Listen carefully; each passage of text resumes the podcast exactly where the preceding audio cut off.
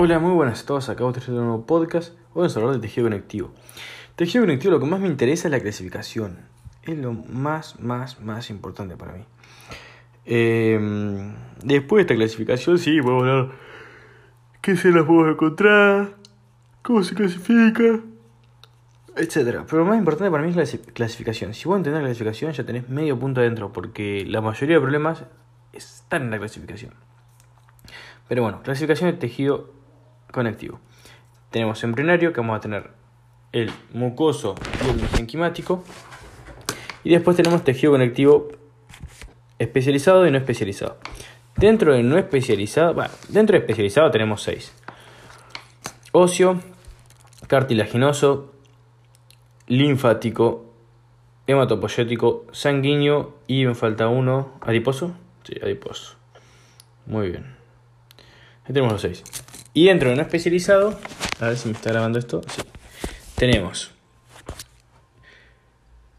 tejido conectivo no especializado, colágeno, reticular y elástico. Dentro del colágeno tenemos laxo y denso. Depende más que nada este laxo y denso del cuán empaquetadas están estas fibras de colágeno. Si están muy empaquetadas, va a ser tejido conectivo no especializado, colágeno denso. Y si están muy poco empaquetadas, quiere decir que hay más.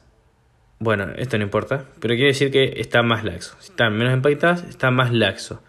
Que esté más laxo puede permitir, que si yo, que por ejemplo haya más vasos y de esta forma que pueda nutrir a algún tejido que esté cerca, como por ejemplo los tejidos epiteliales con su lámina propia. La lámina propia se encuentra siempre debajo de, de los tejidos epiteliales de revestimiento y como estos tejidos epiteliales de revestimiento son avasculares, es decir, no tienen vasos, se nutren por esta lámina propia.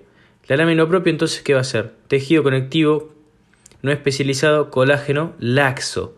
Al ser laxo permite que haya grandes vasos y estos grandes vasos irrigan por difusión a este tejido epitelial que se encuentra arriba y que no tiene vasos. Entonces, nada, eso es importante del tejido conectivo no especializado colágeno laxo. Dentro del denso, volviendo al denso, dentro de este nos encontramos con otra clasificación. O sea, el denso puede ser tanto modelado, es decir, estas, fibras que están muy empaquetadas y por eso es denso, que estas fibras que están muy empaquetadas pueden estar ordenadas o desordenadas. Si están desordenadas, se dice tejido conectivo no especializado, colágeno, denso, no modelado. Y si están organizadas, se dice que es modelado. Esta organización de estas fibras del tejido conectivo no especializado, colágeno, denso, modelado, pueden ser de tres tipos. Reticular, forma una red. Eh, tendinosa, forma un tendón, es decir, están todas orientadas en una misma dirección. ¿Para qué? Para sostener la fuerza que hace ese músculo en esa dirección y eh, unirlo a este músculo con el tejido conectivo especializado óseo, o sea, con el hueso, básicamente. Eh, y la última puede ser aponerótico. No, membranoso. Que es las fibras de este tejido conectivo denso eh, se organizan como si fuera eh, una red. Y perdón, y el otro no era reticular, era laminar. Forma una lámina. Es decir, unas fibras de colágeno. primero están, como si te dijera, mm, orientadas a lo ancho. Y arriba de esas otras orientadas a lo largo y arriba de esas otras orientadas a lo ancho y arriba de esas otras orientadas a lo largo.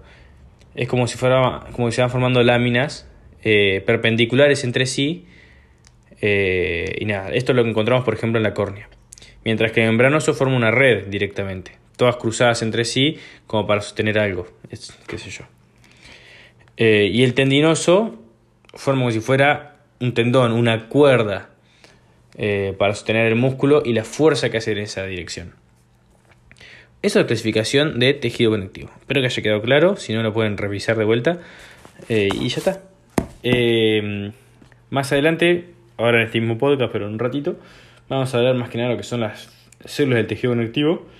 pero lo que más me interesaba era esto, esto era fundamental. Así que nada, ya volvemos. Seguimos con tejido conectivo. Oh, ya en casa. Oh, hoy juego la pelota se tiró magia, se puede decir que se tiró magia, se jugó muy bien. Pero jugué lateral. Ahí se cancha. Que fue una hora y media. Corriendo como un desgraciado. Tirando magia siempre, pero corriendo como un desgraciado. Y ahora estoy. No solo que me duelen todos los gemelos, las piernas. el aductor, todo. Sí que estoy cansadísimo, tío. Estoy cansado, jefe. Pero bueno, vamos a seguir. Queda hacer un tejido conectivo. Ya cerramos Te Connect. Ah. Después, mañana, vamos a ir con los distintos tipos de, tejidos conectivos especializados. Me interesa adiposo, cartilaginoso, óseo, matopoyético, muy por arriba. Eh, pero nada, tejido mm, eh, especializado sanguíneo también me interesa mucho, linfático, linfático lo vamos a ver más adelante con todos los órganos ya, pero, pero nada, esos. Hematopoyético es el que menos me interesa, pero vamos a hablar un poco. Bueno, vamos con las células. Y terminamos por hoy. Bueno, células de tejido conectivo, las más importantes, porque después, como mencionamos. Tipo de tejido conectivo, por ejemplo, especializados, tenemos seis. Cada uno tiene un montón de células. Por ejemplo, el, linfático tiene un montón de células linfáticas.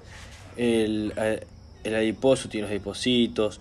El cartilaginoso tiene condrocitos, condroblastos. El óseo, con el óseo, osteocitos, osteoblastos, osteoclastos. Tiene un montón de células. Entonces vamos con las más generales, las que se pueden repetir en cada uno de estos, e incluso en otros órganos. Em, y después ya en cada, cuando hagamos un podcast sobre cada uno de los tipos de tejido conectivo especializados, vamos a mencionar las restantes. Arrancando con las más generales, las vamos a clasificar en móviles y residentes. Móviles pueden ir de un lado a otro, residentes están siempre en el mismo lugar. Las móviles suelen circular por la sangre con otro nombre, como por ejemplo los mastocitos, que mm, cuando circulan en sangre se llaman basófilos, pero cuando llegan al tejido conectivo para actuar, se transforman en mastocitos. El mastocito o el basófilo son células, eh, entonces este tejido conectivo, que van a estar cargadas de gránulos con heparina e histamina.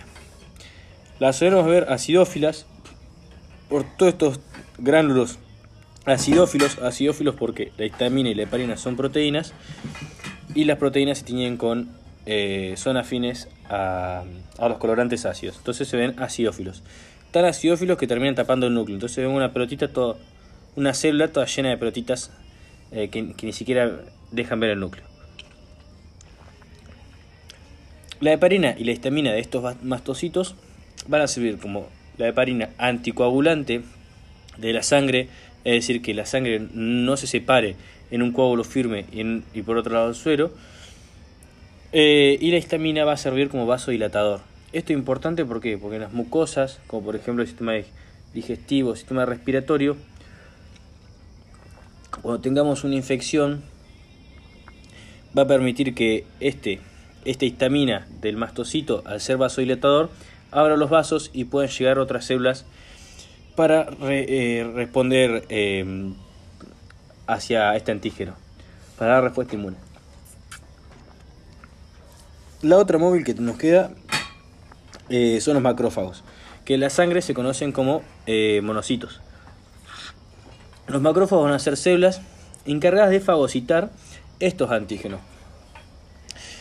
¿Cómo lo van a hacer? Bueno, van a tener mucho retículo endoplasmático rugoso, muchos eh, ribosomas asociados a este retículo endoplasmático rugoso. ¿Para qué? Para sintetizar enzimas que se van a dirigir a lisosomas. Los lisosomas, ¿qué van a hacer? Van a degradar entonces componentes celulares. ¿Qué componentes celulares? Y lo de estos antígenos que van a buscar eh, eliminar.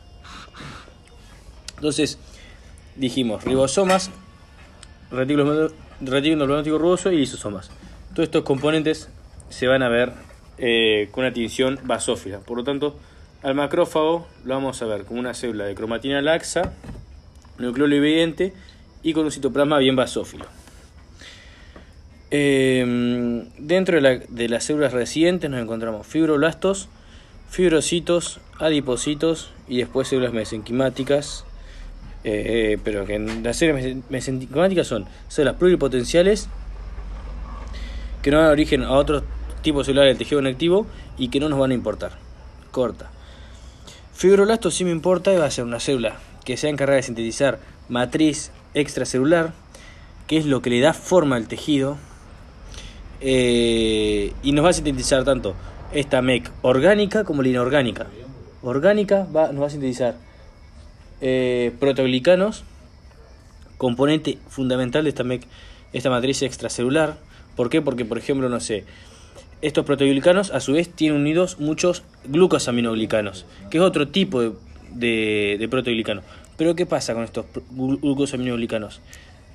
tienen carga muy negativa y atraen fuertemente el agua. Tienen carga muy positiva y atraen fuertemente el agua. Entonces, en lo que es la matriz extracelular del tejido cartilaginoso, estos fibroblastos, que se van a llamar condroblastos, van a jugar un papel fundamental sintetizando muchos proteoglicanos y glicosaminoglicanos y de esta forma van a traer mucha más cantidad de agua. Y por eso es que el tejido cartilaginoso tiene esta capacidad de amortiguar, por ejemplo, golpes en las articulaciones. ¿Por qué? Porque tiene mucha cantidad de agua. Eh, bueno, eso como un dato. Entonces, este fibroblasto, para sintetizar todas estas, por ejemplo, proteínas llamadas glicosaminoglicanos, que en realidad son proteínas eh, sulfatadas o con, o con hidratos de carbono, glicoproteínas se llaman, eh, van a necesitar entonces mucho retículo endoplasmático rugoso, ribosomas, Golgi y mitocondrias.